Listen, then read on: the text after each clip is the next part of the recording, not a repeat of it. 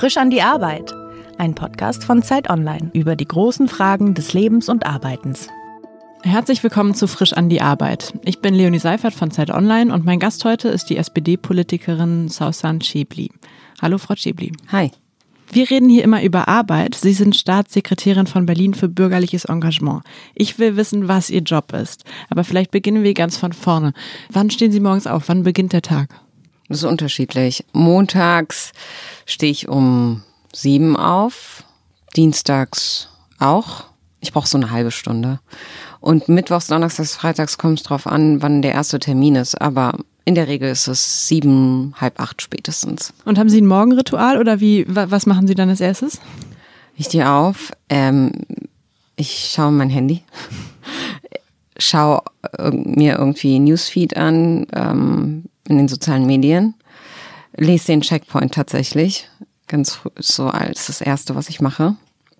Und dann stehe ich auf, mache mir einen Kaffee und ähm, mache mich schnell fertig. Das dauert so ungefähr eine halbe Stunde max. Ich dusche fünf Minuten und, und dann fahre ich zur Arbeit. Und der Arbeitsort ist ja das Rote Rathaus in Berlin-Mitte. Genau. Haben Sie da ein Büro oder sitzen Sie da in, mit mehreren Menschen zusammen im Büro oder wie kann man sich das vorstellen? Ja, ich habe ein eigenes Büro. Ich habe tatsächlich auch echt ein schönes, helles Büro. Fühle mich da auch wahnsinnig privilegiert, so, so, einen, so einen schönen Raum zu haben, weil das macht schon auch viel aus in der Arbeit, wenn man ähm, Zeit im Büro verbringt und auch Gäste im Büro empfängt. Und ich habe dann einen Mitarbeiter, ähm, persönlichen Referenten, der ein Büro hat und ein Vorzimmer mit ähm, zwei Sekretärinnen, die äh, der Chef der Senatskanzlei und ich quasi uns teilen. Also wir sind so eine Büroeinheit. Mhm. Und verbringen Sie da tatsächlich Ihre meiste Zeit oder wo, wo was machen Sie den ganzen Tag dann? Ähm, nee, ich verbringe weniger Zeit im Büro als außerhalb des Büros. Im Büro bin ich dann, wenn ich äh, Gäste empfange. Also es sind dann zum Beispiel, heute war die ähm, Bürgermeisterin von Bagdad da.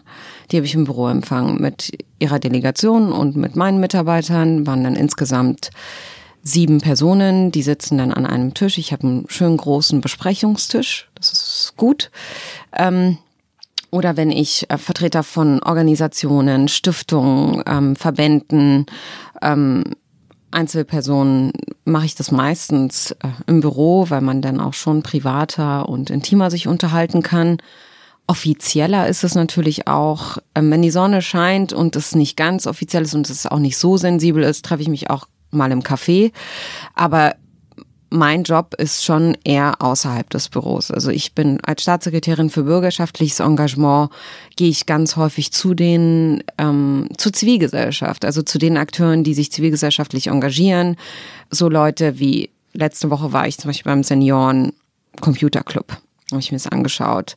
Ähm, ich gehe in Nachbarschaftsclubs, ähm, Jugendvereine, Freiwilligenagenturen. Das sind so die Hotspots für freiwilliges Engagement. Ich halt ganz viel reden, ganz viele Grußworte, auch im Namen des Regierenden, ähm, wenn Vereine und Institutionen Jubiläen feiern oder so. Ich bin zum Beispiel einmal in der Woche jeden Mittwoch im Bundesrat als Bevollmächtigte des Landes Berlins. Also es ist ein, wirklich ein wahnsinniger Querschnitt. Ich habe ja drei Hüte. Ne? Ich bin Staatssekretärin für bürgerschaftliches Engagement. Ich bin Staatssekretärin für Internationales. Und ich bin die Bevollmächtigte des Landes Berlin beim Bund. Das heißt, ich vertrete die Berliner Interessen im Bundesrat. Und deswegen bin ich jeden Mittwoch im Beirat. Das ist sozusagen der Ältestenrat des Bundesrats. Und da machen Sie dann was? Ja, ich koordiniere den ganzen Abstimmungsprozess bei Gesetzgebungsverfahren, zum Beispiel für Berlin. Es gibt Einspruchsgesetze und Zustimmungsgesetze. Wenn die Bundesregierung einen Gesetzentwurf hat, dann muss Berlin sich dazu verhalten und eine Stimme im Bundesrat abgeben. Und ich bin sozusagen diejenige, die den Prozess mit den Koalitionspartnern und den anderen Bevollmächtigten der Bundesländern koordiniert im Hintergrund zu gucken, ähm, wie stimmen wir als Berlin ab. Oder wenn Berlin ein eigenes Gesetz und eine, oder eine eigene Entschließung hat, dann versuche ich Mehrheiten zu schaffen und äh, mich mit den anderen Bevollmächtigten zusammenzuschließen. Manchmal ist es so ein Deal und guckt, was gebe ich denen mal beim nächsten Mal und was geben sie mir diesmal. Ähm, dadurch, dass es so viele politische Konstellationen in den Bundesländern gibt, Es ist ja nicht mehr klassisch sozusagen rot und schwarz, also nicht mehr, sondern wir haben ganz verschiedene Konstellationen ähm, mit rot, rot, grün, äh, schwarz, grün und, und so weiter. Es ist natürlich viel, viel schwieriger, da eine einheitliche oder eine Mehrheit zu bekommen für Bundesratsinitiativen. Und das ist sozusagen dann mein Job als Bevollmächtigte, den mhm. ganzen Prozess im Hintergrund zu koordinieren. Macht Spaß. Da befasst man sich so mit ganz anderen Themen als Internationales und so. Aber ähm, ich finde, das ist gut und wichtig. Und man unterschätzt die Rolle der Bundesländer dann im ganzen Gesetzgebungsprozess. Ganz häufig der Bundesrat ist überhaupt nicht bekannt, ja. Und wann würden Sie sagen, das war jetzt ein total guter Arbeitstag?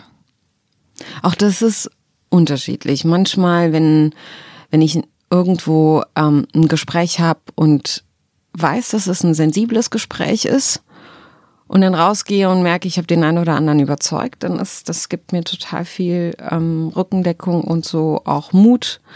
Oder wenn ich ähm, vor ganz vielen jungen Leuten spreche und ähm, direkt im Anschluss gutes Feedback bekomme und Leute zum Beispiel sagen, ja, sie überlegen jetzt auch in die Politik zu gehen, weil ich sie motiviert habe. Das ist ein schöner Tag. Eigentlich, wenn ich das Gefühl habe, dass das, was ich mache, irgendwas gebracht hat in dem Moment. Ähm, wenn ich im Bundesrat es geschafft habe, eine Mehrheit zu, zu bekommen für, einen, für eine Berliner Initiative, dann ist das was Erfolgreiches. Ja, es ist unterschiedlich. Man, der direkte Kontakt mit Menschen, der positive Zuspruch. Ja, ich glaube, das ist das, was, wo ich denke, ja, das war, das war gut heute. Und wovor fürchten Sie sich bei der Arbeit? Also macht Ihnen Stress Langeweile oder macht, haben Sie Angst vor Überforderung oder vor Ihrem Chef oder vor wem? So fürchten, ich ich weiß nicht, ob so fürchten das richtige das richtige Wort ist. Ähm, ich möchte halt liefern in meinem Job. Ich möchte, dass der Bürgermeister dann auch zufrieden ist.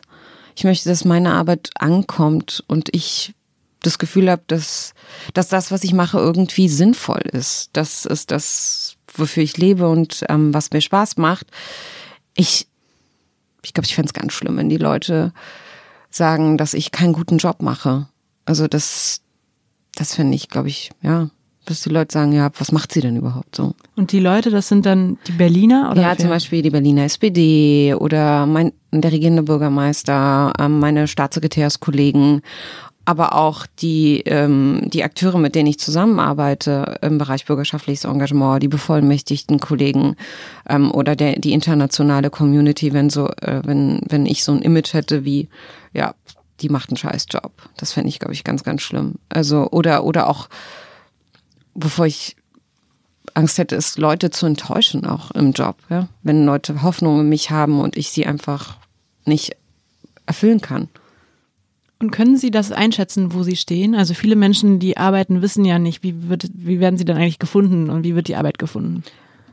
Ich glaube, ich habe ein ganz gutes Gefühl von dem, was ich kann, wie ich wirke und was ich nicht so gut kann.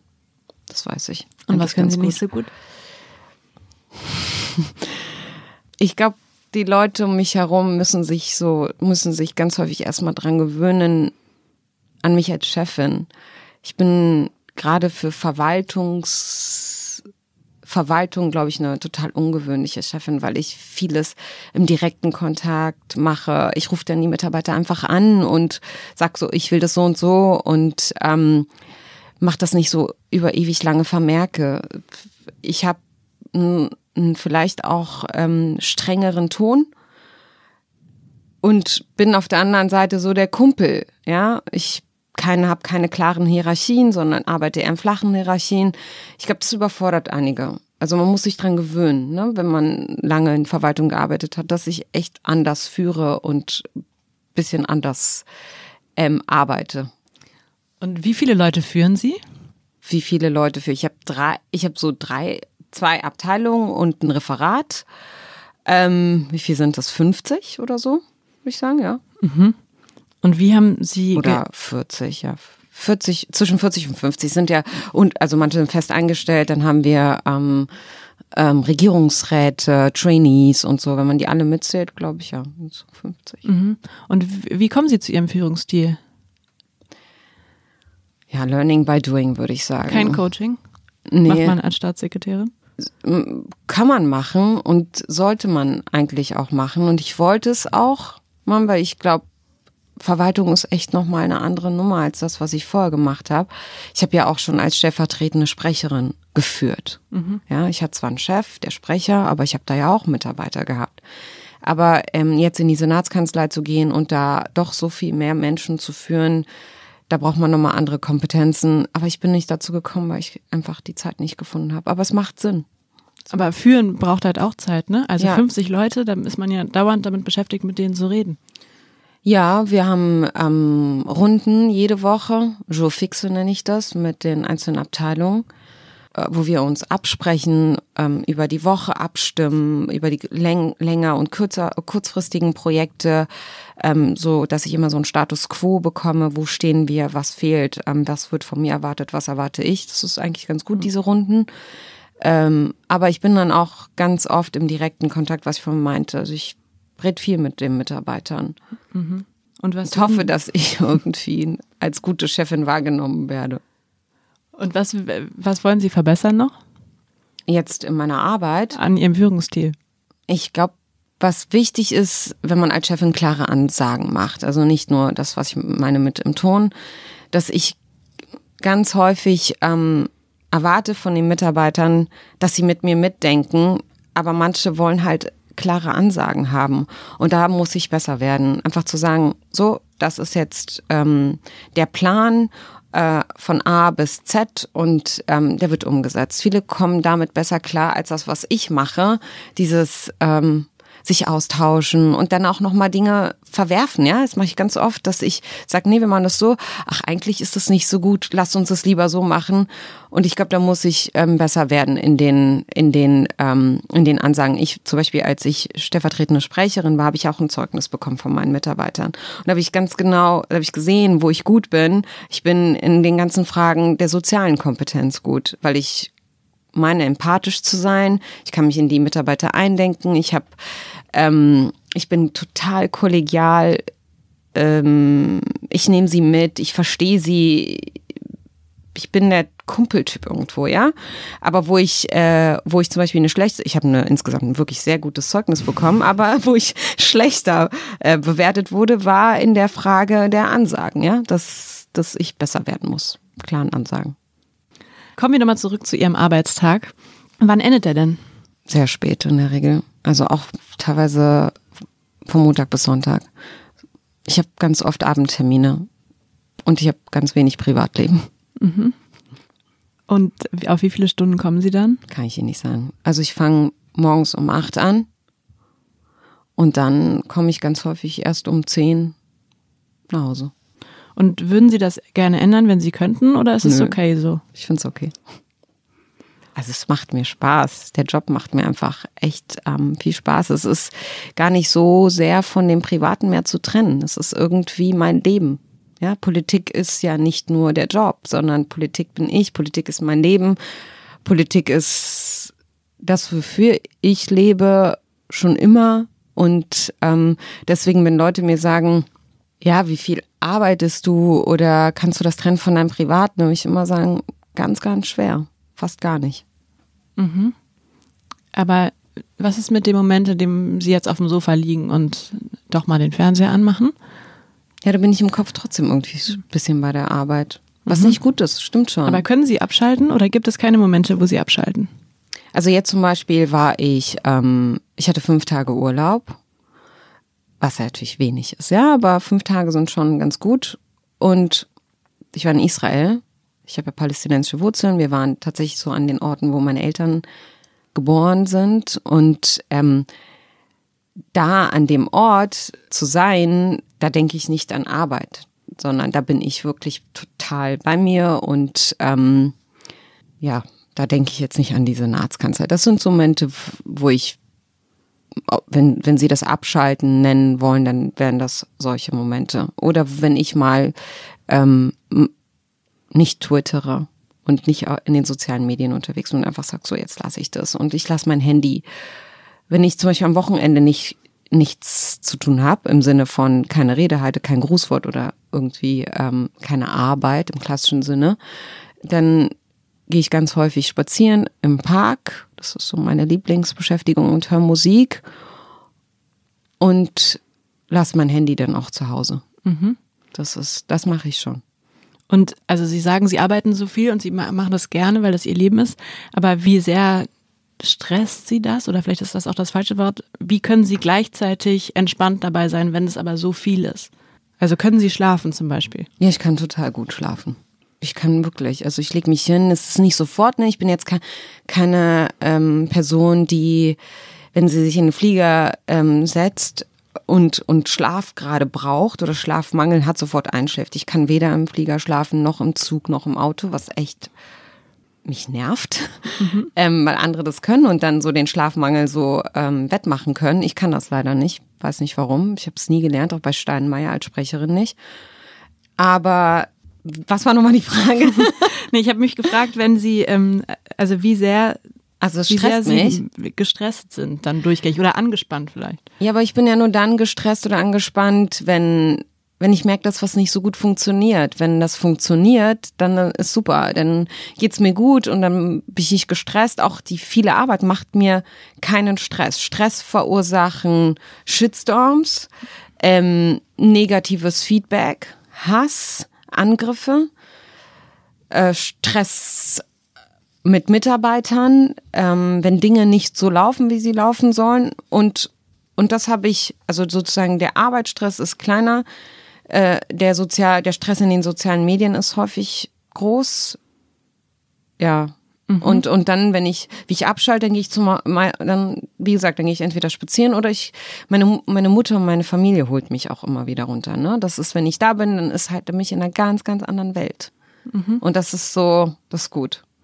Ähm, also Sie sind ja vor allem bekannt, auch außerhalb Berlins, weil, weil sie twittern. Und sie twittern nicht irgendwie, sondern sie liefern sich da ja regelmäßig Kämpfe mit Leuten, die sie dann auch beschimpfen, weil sie zum Beispiel eine Rolex tragen oder weil sie sich in der MeToo-Debatte exponieren oder zig dieser Kämpfe gibt es. Ähm, bei Twitter steht privat hier. Hm. Ist es privat? Naja, wenn man ehrlich ist, kann man das ja, was ich ja vorhin gesagt habe. Du kannst mein Amt nicht von meiner Privatperson trennen.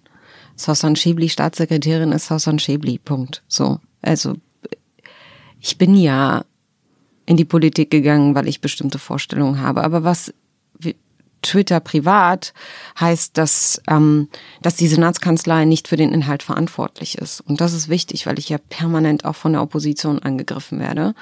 Jetzt zum Beispiel gibt es eine parlamentarische Anfrage eines FDP-Abgeordneten, der mir quasi ähm, Antisemitismus vorwirft oder dass ich das Existenzrecht Israel ähm, nicht anerkennen würde, also diese Unterstellung. Und da ist ganz wichtig, dass der regierende Bürgermeister sagen kann, das, was ich da twittere, auch in Bezug auf Nahost, ist nicht die Position jetzt ähm, des Hauses, weil ich das ja nicht mit ihm abstimme.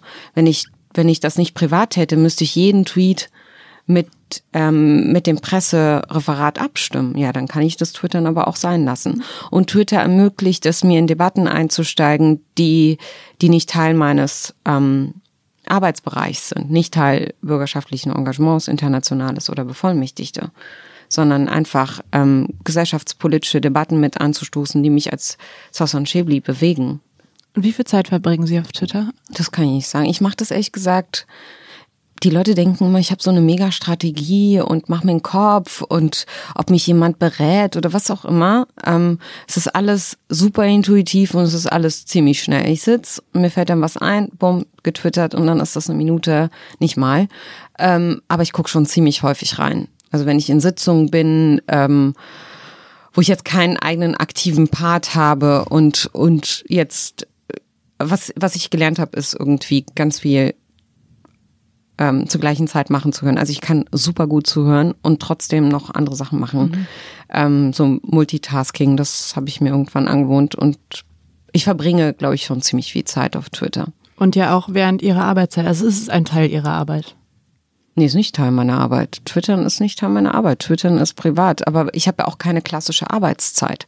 Ich habe ja nicht, ich gehe jetzt um acht ins Büro und habe einen Acht-Stunden-Job. Mhm. Ich bin ja Dauereinsatz und qua Vertrag gibt's ja, ich habe keine festen Arbeitszeiten. Da steht gar nichts drin im Vertrag?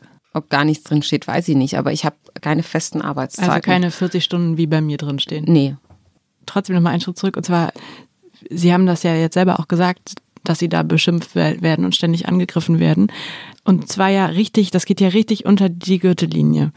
Also sie werden da als Scharia-Schiebli bezeichnet, als trojanisches Pferd der Muslimbrüder, als Migrantenaschenputtel und noch viel schlimmer.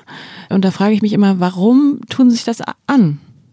Weil alles andere Kapitulation wäre. Ich habe jetzt sechs Tage ja ausgesetzt, mhm. weil ich nach diesem Tweet ähm, über die verfehlte Mondlandung ähm, in Sachen Israel, der Tweet war so nach dem Motto, weder Mond noch, noch Frieden. Und ich meine das total, das war ein Witz, ja, es war ein Scherz. Und die haben mir dann vorgeworfen, dass es Häme wäre und ich eigentlich Antisemitin sei und so. Und das sind so Momente, die mir dann doch näher gehen, als sie sollten. Weil ich setze mich so viel und so stark gegen Antisemitismus ein und werde vom zum Beispiel der ähm, palästinensischen Community von einigen als Verräterin ähm, wahrgenommen, weil ich ja für Deutsch, äh, für palästinensisch-israelischen Dialog mich stark mache, weil ich ähm, sehr viele israelische Freunde habe und und auch bewusst meine Community da irgendwie auch überfordere mit manchen Positionen, die ich habe, ja. Und dann mir vorzuwerfen, ich würde Israel Hass schüren und so, das das geht mir dann doch nah, weil ja, wegen meiner Biografie. Und dann habe ich und das führte dann zu einer parlamentarischen Anfrage und da habe ich dann gedacht, ah, das ist jetzt echt zu weit und hatte dann kurzfristig überlegt, ob ich tatsächlich komplett aussteige. Bei, bei, bei Facebook Twitter. sind Sie schon ausgestiegen? Ja, genau, ob ich bei Twitter mhm. aussteige, weil der Shitstorm war so krass und es war so unfair, ja, da waren auch Leute, was mich am meisten berührt oder kränkt sind, wenn Leute sich einschalten, ähm, die eigentlich ganz genau wissen, wo ich stehe. Und dann aber nur, weil sie den Tweet ihres Lebens ähm, machen wollen mit Hunderten von Retweets, mich angreifen. Also es ist inzwischen so ein Geschäft, Sausan Schibli anzugreifen, bringt Follower und bringt Retweets. Und das ist so, das nervt. Und dann dachte ich mir so, eigentlich habe ich keinen Bock mehr für diese Leute, die Follower-Maschine zu spielen und vielleicht sollte ich doch aussteigen und dann kriegst du aber so Nachrichten wie, ja, wir haben dich jetzt verjagt und jetzt bist du endlich weg, jetzt bist du still, endlich mundtot und so und dann denke ich mir, nee, so leicht kriegt ihr mich nicht klein. So, deswegen bin ich dann, ja, bin ich dann doch dabei und ähm, erhebe meine Stimme und sag, dass ich nirgendwo hingehe, wenn sie mir sagen, ja, geh in, dein, geh in deine Heimat.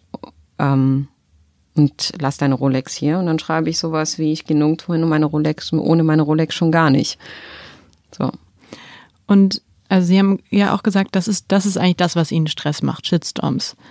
Auch, ja. Mhm. Wie wirkt sich das denn auf Sie aus? Also, dass ich dann zum Beispiel auch schlechter schlafe, dass ich mich frage, ob das alles so richtig ist, dass ich dann schon noch überlege, ob ich weniger twittern sollte, ähm, so dass es Leute triggert. Und dann aber, dann kriegst, dann kriege ich wieder super viel Rückendeckung und positive, positiven Zuspruch.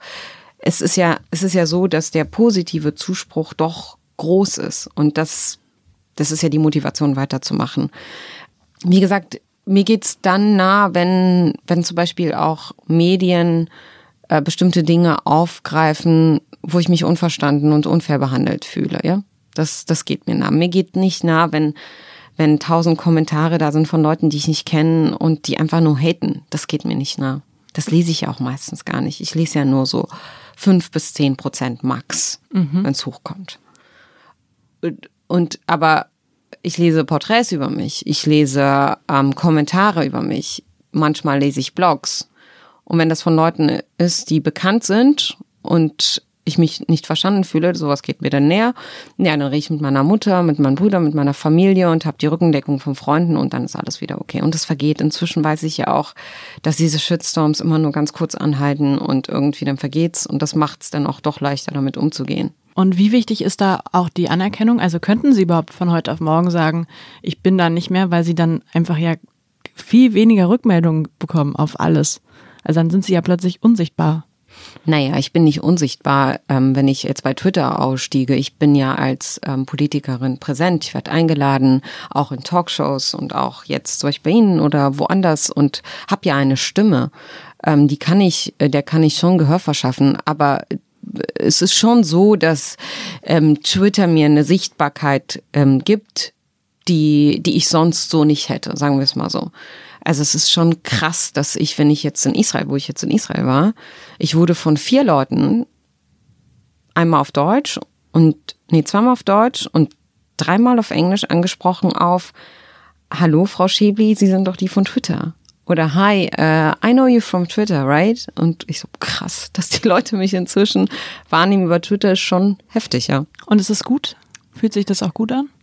Na, ich weiß, manch, manchmal frage ich mich, ob das gut ist. Ähm, weil ich weiß es ehrlich gesagt nicht. Ähm, es fühlt sich zumindest nicht schlecht an. Ich denke ich denk in dem Moment immer nur so, krass. Mhm. Also, ich bin überrascht.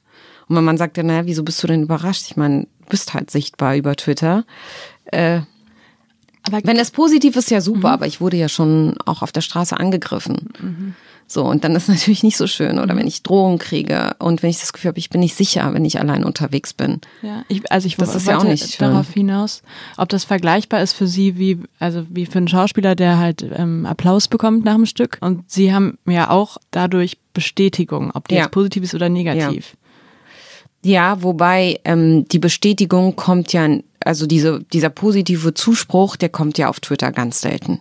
Das sind ja eher Hater, die da unterwegs sind. Bei mir ist ja absurd, wenn man sich das mal anschaut. Den positiven Zuspruch bekomme ich per Mail ganz häufig ähm, über den direkten Kontakt, wenn ich irgendwo unterwegs bin, Vorträge halte, Reden halte, Grußworte halte oder bei dem Verein bin.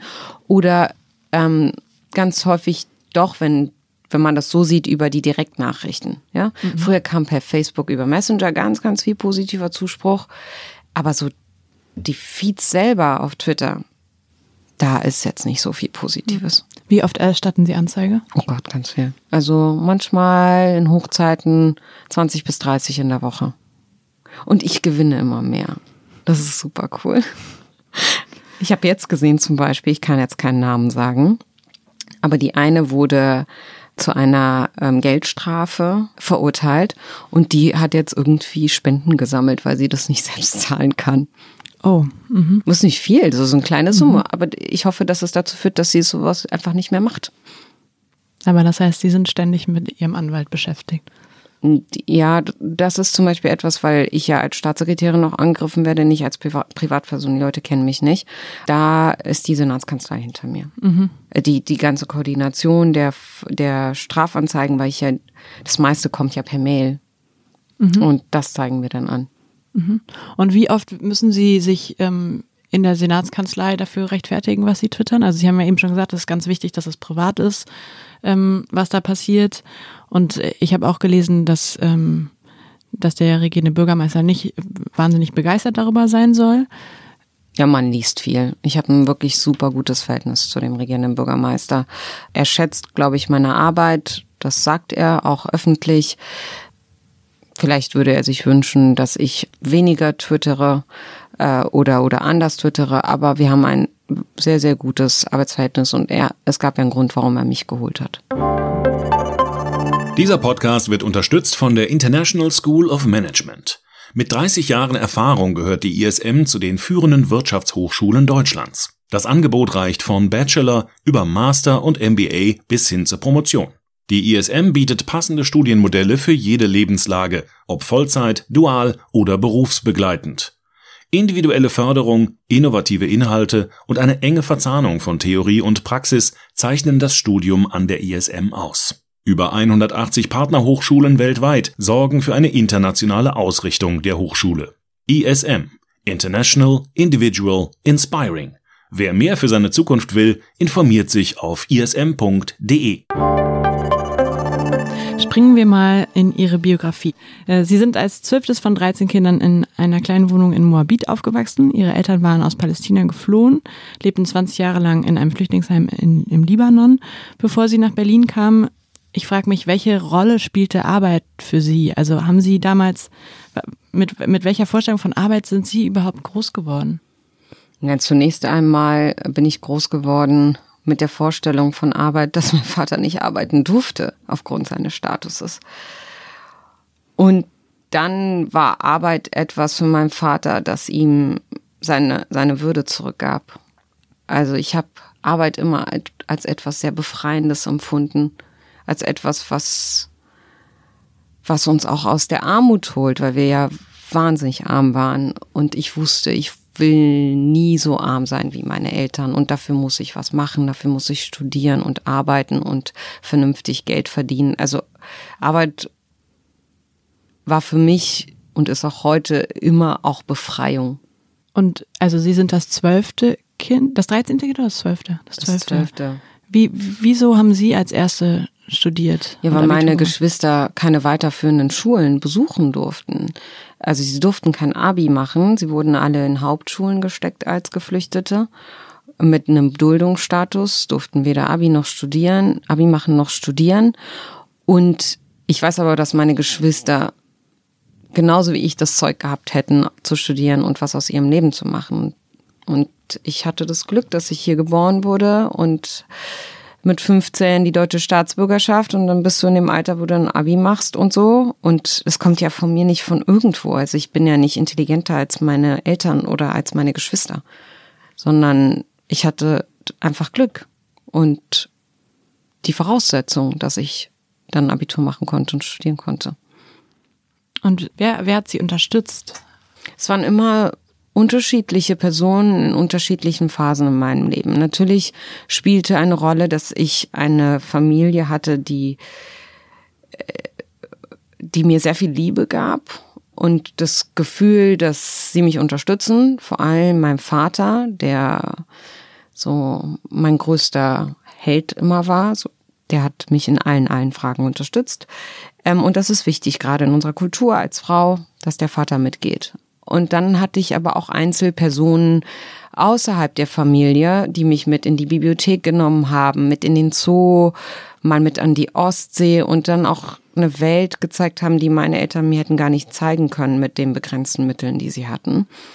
Und dann waren das auch mal Lehrer. An der Uni war es ein Professor, der dazu beigetragen hat, dass ich überhaupt weiter studiere Politik und nicht doch irgendwie abspringe und was anderes mache. Ähm, also es waren immer einzelne Personen in meinem Leben, die mich motiviert und weitergebracht haben. Und ich sag immer, es, ich bin nicht die ersten Jahre zumindest wegen des Systems weitergekommen, sondern trotz des Systems, ja. Mit den Ausgangsbedingungen kann das ganz schnell scheitern. Mhm. Aber es ist nicht gescheitert, weil ich ähm, ganz viel, viel Glück hatte, ein bisschen was im Kopf und eine Familie, die mich unterstützt hat und einzelne Personen, die mich mitgetragen haben. Und hatten Sie als Kind sowas, so eine Idee von Traumberuf? Ja. Es waren aber, ähm, also es waren immer andere Vorstellungen von Traumberuf.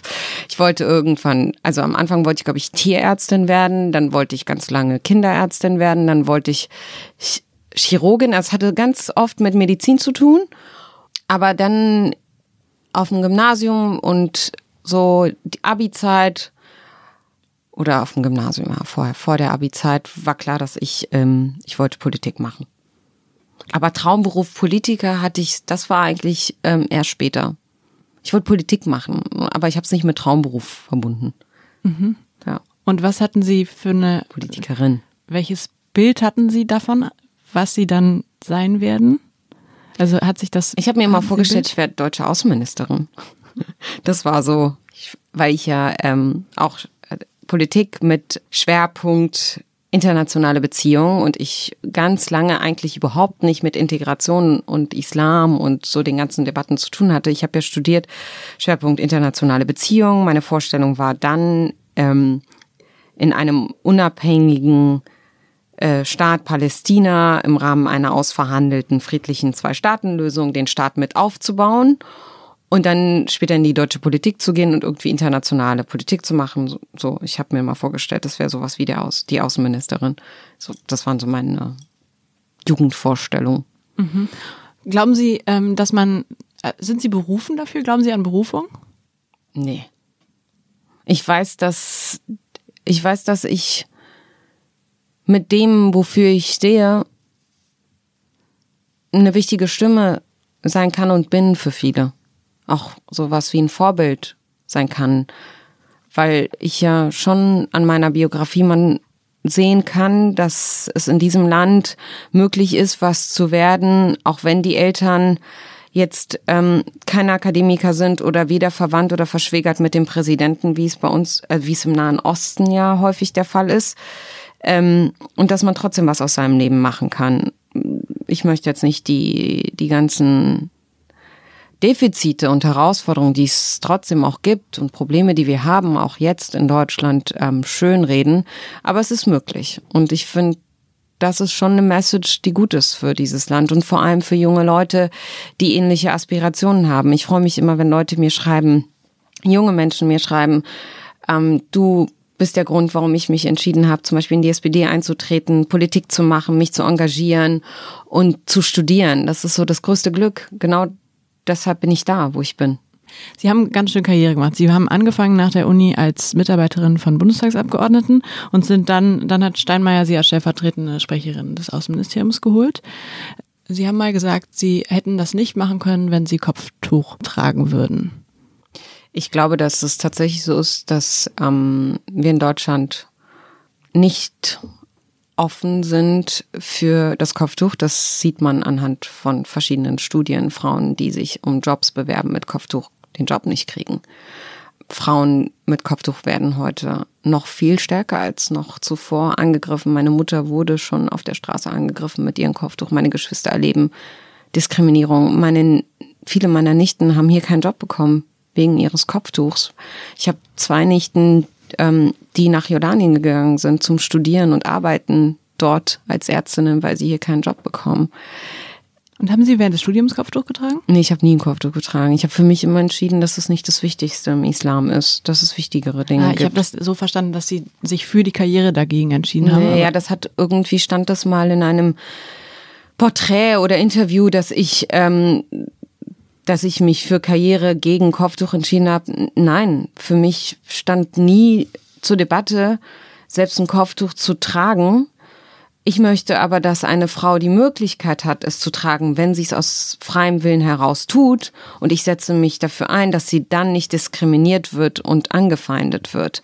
Ich möchte, dass die Frau selbstbestimmt lebt und selbstbestimmt entscheidet, was sie macht. Und ich hasse es, dass mit dem Kopftuch immer verbunden wird, dass Frauen dumm sind, hinterm Herd stehen, nichts können. Ich erlebe und kenne so viele junge Frauen, die talentiert sind, die gebildet sind, so viel können. Und es ist so eine verschwendete Ressource, dass wir sie nicht einsetzen. Hm. Sie haben gesagt, dass Arbeit für Sie immer Befreiung bedeutet hat. Ich frage in diesem Podcast immer, was Ihren Werdegang besonders geprägt hat? Also das Bedürfnis nach Sicherheit oder ist es Geld oder ist ja. es, was ist es bei Ihnen? Ich wollte nie so abhängig und so arm und so unfrei sein wie meine Eltern. Das war immer der Motor dafür, dass ich mich ähm, engagiere, dass ich studiere, dass ich äh, versuche in die Politik zu gehen. Ich habe halt äh, schon als kleines Mädchen erlebt, was es heißt, wenn dein Leben so stark bestimmt wird vor dem Hintergrund politischer Entscheidungen. Meine Eltern wurden als Kinder aus ihrer Heimat ähm, vertrieben oder mussten fliehen vor dem Hintergrund politischer Entscheidungen. Sie mussten 20 Jahre im libanesischen Flüchtlingslager leben, weil Politiker das so wollten. Dann sind sie hergeflohen und haben ewig einen Duldungsstatus gehabt, weil die Politik dieses Landes so war, wie sie war. Und sie waren arm und hatten bis auf sozusagen die Aspiration und den Wunsch, ihren Kindern was zu bieten und Sicherheit zu bieten, ja, hatten sie wenig. Und das prägt, ja. Oder mein Vater in der Abschiebehaft zu sehen, er wurde ja dreimal abgeschoben. Und diese Unsicherheit, nicht zu wissen, darfst du bleiben, darf er bleiben, kommen bleiben wir als Familie zusammen? All das ist natürlich wahnsinnig, ähm, ja, all das beeinflusst natürlich mein Leben auch heute noch und meine Politik und meine politischen Entscheidungen und das, was ich bin und wofür ich stehe. Und ähm, ja, und ich wollte genau das alles nicht. Ich wollte nicht, dass andere über mein Leben entscheiden. Und deswegen war für mich der Weg in die Politik der einzig logische. Mhm. Wer ist eigentlich am strengsten mit Ihrer Arbeit? Sind Sie selbst das oder sind es? Nee, ich selbst. Ich bin, glaube ich, mein, äh, wie sagt man, wenn jemand sich im Weg steht, dann bin ich selbst manchmal.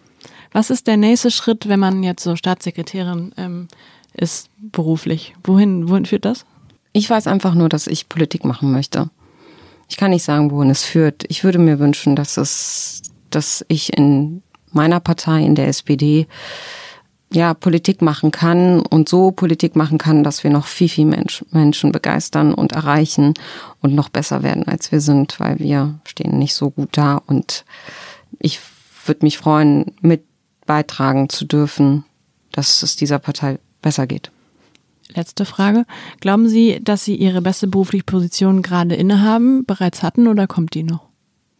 Jede Phase in meinem Leben, jede berufliche Station hatte hatte was, ja. Als stellvertretende Sprecherin habe ich eine Welt gesehen, von der ich vorher geträumt habe. Ich wollte ja jetzt immer ne, Außenpolitik machen und auf einmal reise ich mit dem Außenminister durch die Welt und ähm, sitze mit Außenministern, mit Präsidenten,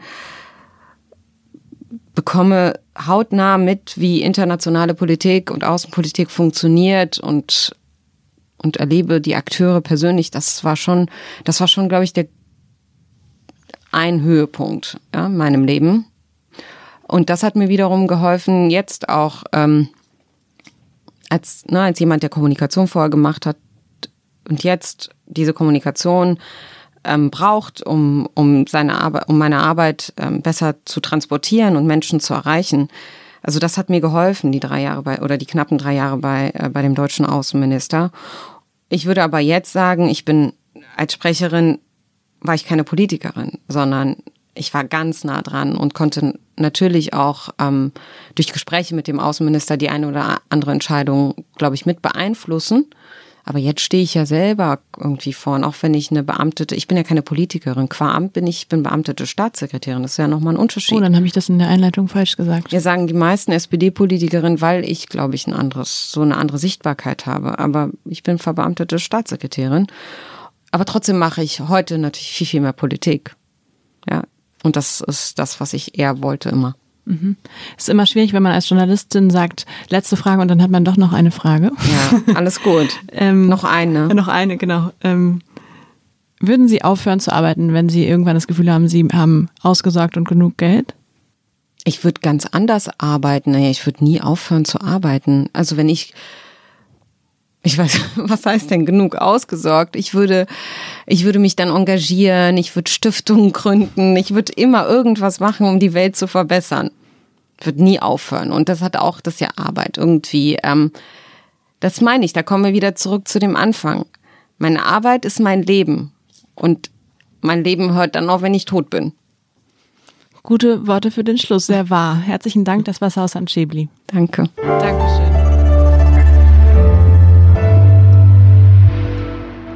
Frisch an die Arbeit, ein Podcast von Zeit Online.